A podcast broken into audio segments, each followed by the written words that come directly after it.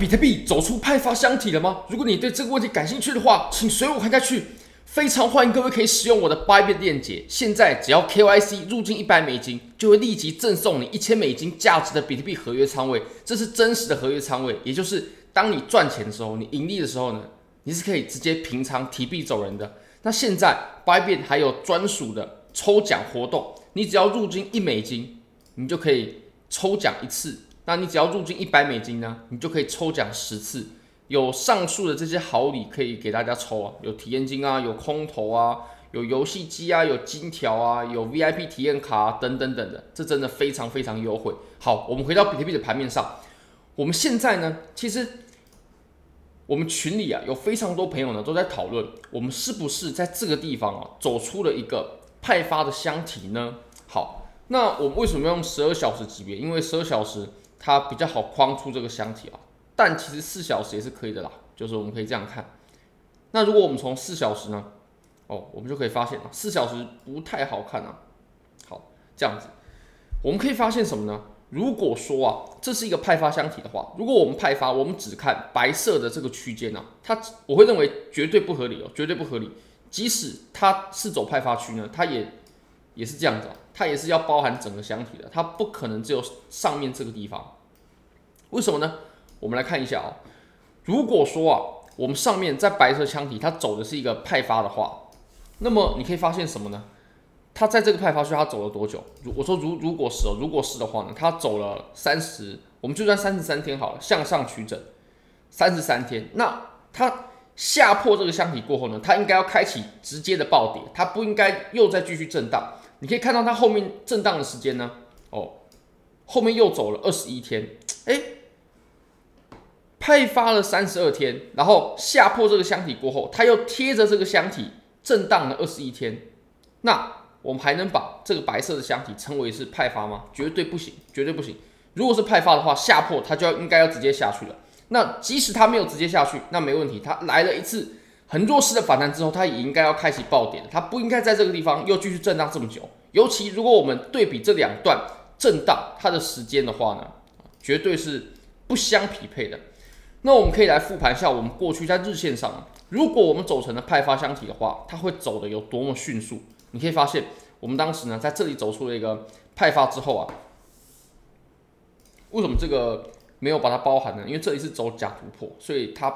不太算在箱体之内的，因为箱体的上缘呢，大概是在呃六万三左右的这个位置。你可以发现呢、我们走这个派发箱体过后呢，诶，它下面不不也有一个震荡的区间吗？诶，可是不一样哦，它下破的时候，当时可是爆出了这种等级的下跌，这种这种级别的下破，你不管从量能，不管从 K 线的长度，它都可以很明显的辨别说，这绝对是一个真的跌破。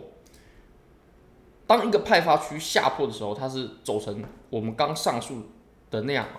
那我们当时在这个地方呢，哇，这边印象就太深刻了吧？五幺九，我们下破过后直接就是五幺五五幺九暴跌了，哇，当时可是非常非常凄惨的，非常非常凄惨的，直接来个暴跌。那还有一个派发区呢，是在这个地方啊。当时我们在这里呢走了一百二十天左右，精确来说是一百一十八天左右的派发区啊。你可以发现，我们当时在走这段的时候呢。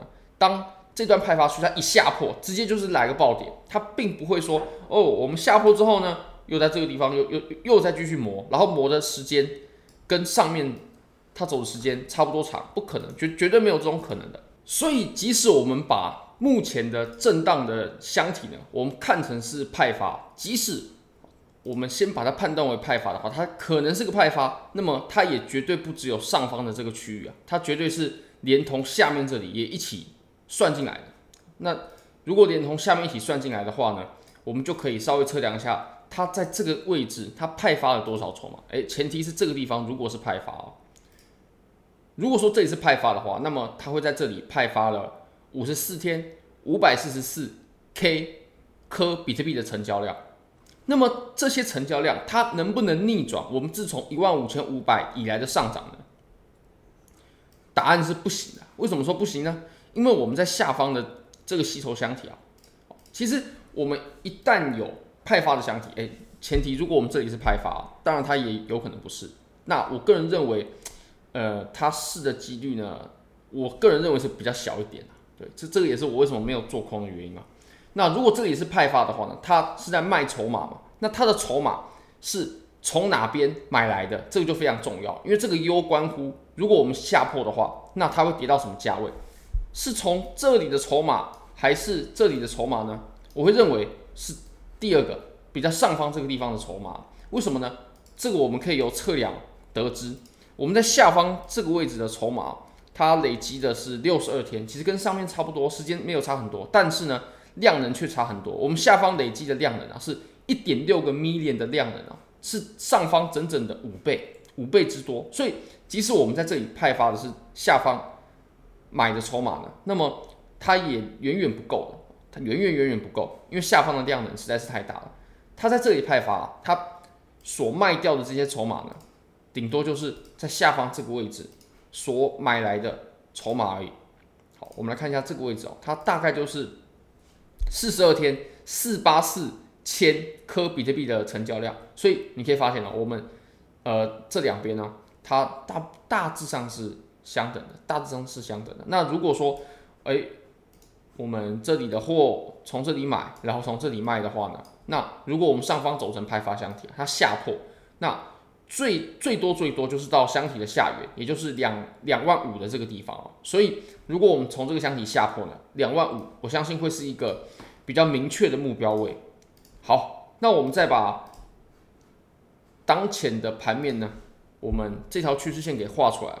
这条趋势线啊，其实我们已经在这个地方折腾很久了。我指的是我们在上面的这个地方啊。连续碰了两次嘛，那如果我们再把级别切小一点，我们再切到四小时啊，你就可以发现，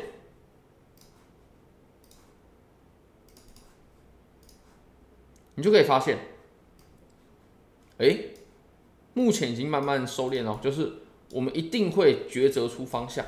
你可以发现，上方的这条下降趋势线呢，是我现在最看重的，最看重的。那如果说，它往上突破的话呢，一定要带有量能，一定要带有量能。那如果说没有量能的突破，慢慢走上去呢，也没有说不行哦。但是我们要到后面一定也要看到量能的。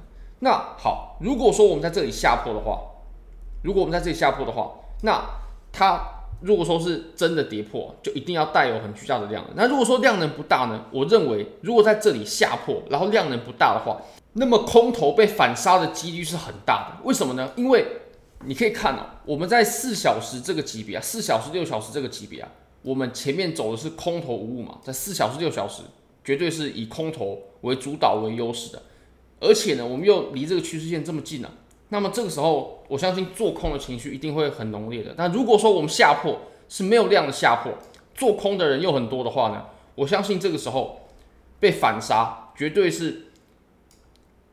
几率比较大的结局啊，所以如果说它下破的时候是没有量能的，甚至慢慢磨出去的，那么这个时候呢，就要非常非常小心啊！